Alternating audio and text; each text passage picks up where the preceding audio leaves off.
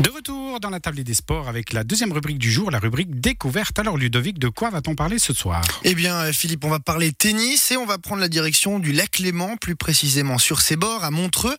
Le tennis club montreusien euh, organise la cinquième édition du L Spirit Open, un tournoi ITF créé pour les joueuses prometteuses de Suisse ou d'ailleurs.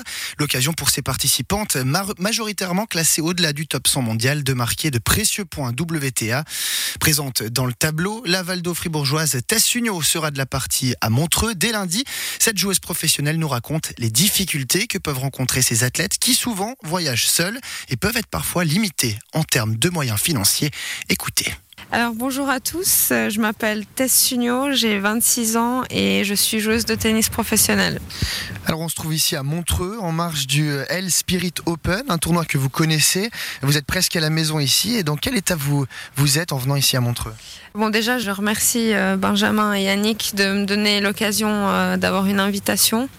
C'est vrai que bah, c'est toujours sympa de pouvoir jouer à la maison, euh, enfin ou quasi à la maison avec ses proches. C'est vrai que le reste de l'année, ben, souvent euh, je suis à l'étranger, donc euh, je voyage seule. Et puis ben, c'est vrai que le cadre est assez fabuleux, donc je me réjouis beaucoup. Ici à Montreux, c'est euh, un, tournoi, comme nous le disait son responsable cette semaine, qui a été créé pour euh, des joueuses suisses, des joueuses suisses prometteuses, et qui peuvent venir ici pour récolter de précieux points WTA. C'est quelque chose d'important pour vous dans ce calendrier, ce rendez-vous à Montreux? Oui, bah après c'est vrai qu'en Suisse, il n'y en a pas encore énormément de tournois internationaux. C'est vrai que bah, chaque tournoi qui peut être euh, en Suisse, c'est quand même assez précieux pour la récolte des points, c'est quand même quelque chose d'important. Et puis, bah, c'est vrai que je crois qu'ils ont commencé à se faire avec un 25 000. Et là, ça fait deux ans que c'est un 60, donc il y a aussi plus de points. Et euh, bah, je trouve que ça a le mérite d'être un 60 000 parce que l'organisation est vraiment euh, géniale. Quoi. En cas de bons résultats, justement ici, euh, en quoi ça peut vous être bénéfique dans la suite de votre carrière ou en tout cas de votre saison? Bon après ce qui est bien dans les 60 000 c'est que déjà dès les qualifications il y a des points puis c'est vrai que le nombre de points est assez élevé, donc euh, ben, chaque tour que tu passes, c'est des points supplémentaires, donc euh, forcément ton classement euh, augmente. Et puis c'est vrai que c'est aussi un prize money qui est plus élevé, donc voilà quoi. Si tu joues bien, c'est vrai qu'en termes de points et même d'argent, c'est quelque chose qui est bien quoi. Quelle est l'ambiance dans ces tournois ITF euh, On imagine euh, que vous croisez souvent les mêmes joueuses? Est-ce qu'il y a des liens qui se créent? Est-ce qu'il y a des échanges qui se font notamment entre, vous? Alors euh, oui, oui, bien sûr. C'est vrai que c'est souvent les mêmes joueuses. Après, le tennis, c'est vrai que c'est un sport assez solitaire. Souvent, chaque joueuse a un peu son staff avec. Donc, donc voilà. Mais après, ben, bien sûr que c'est un peu comme dans la vie. Quoi. On crée des affinités avec certaines joueuses. Donc ça, c'est toujours sympa. Quoi. Le fait d'être à la maison, on a parlé. On a parlé de ce cadre idyllique cette organisation.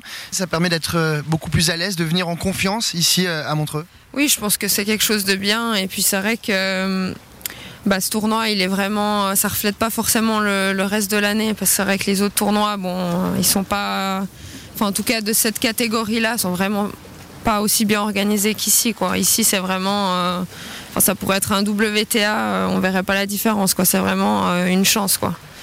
Le tennis, c'est votre métier. On, parlait de votre classement actuel qui change beaucoup.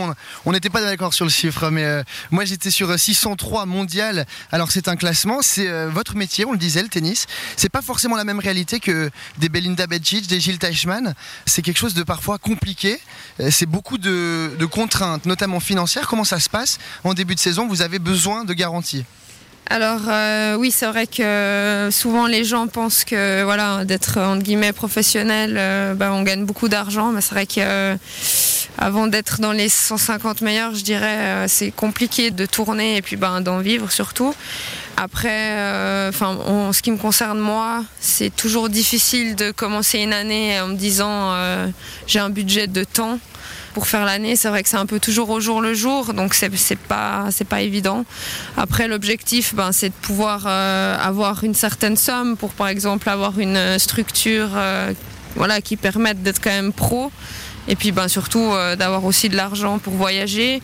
Et puis après, ben, si possible, pouvoir voyager avec son entraîneur, ça ce sera encore un plus. Mais moi, en l'occurrence, pour l'instant, financièrement, c'est pas possible.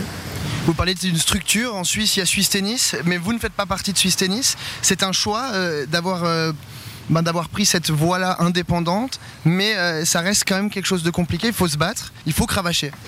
Alors oui, pour moi c'est un choix. Après, je sais que la fédération est vraiment top aussi. Donc voilà, j'ai décidé de rester dans les structures privées. Là maintenant, ça fait deux ans que je suis en France, dans le sud de la France, à Cannes. C'est vrai que j'y suis aussi allée pour des raisons ben, financières, parce que c'est vrai qu'en France, euh, c'est un budget un peu moins élevé pour quelque chose de quand même euh, assez pro. Donc, euh, donc voilà. Vous parliez de, solitude, c'est un sport euh, où on est souvent seul, on voyage seul. C'est quelque chose dont on peut souffrir de temps en temps dans une carrière, on peut avoir un, coup de mot par rapport à ça? Ouais, je pense que certaines joueuses aussi euh, peut-être mettre fin à leur carrière parce que bah, c'est compliqué. Quoi. C'est toujours, euh, on passe d'un hôtel à un autre, d'un pays à un autre. après, bon, il y en a aussi beaucoup qui ont la chance d'avoir un entraîneur ou quelqu'un de la famille. C'est vrai que quand tu voyages seul, ben c'est pas toujours facile. Après, bon, euh, moi je considère que j'ai de la chance de faire au moins ce que j'aime, donc euh, moi je ne ressens pas trop cet ennui, en tout cas pour l'instant. Le mot de la fin, Tessunio, à 26 ans, vous avez déjà une longue carrière derrière vous, vous en avez certainement une belle encore devant vous. Euh, comment vous voyez la suite? Quels sont les, objectifs à court et moyen terme? Est-ce que vous avez déjà planifié certaines choses? Alors oui, ça fait quand même pas mal d'années que je joue maintenant. après, c'est sûr que ben, j'ai 26 ans, donc euh, je pense que de toute façon l'année à venir sera quand même assez décisive parce que ben comme on l'a évoqué avant, c'est vrai qu'à mon classement, enfin mon meilleur classement était 400, même à ma 400, euh, on peut pas vivre de ça. Donc euh, voilà, mais j'ai envie de, en tout cas, me donner encore un peu de temps parce que je pense pas avoir été au maximum de mes capacités.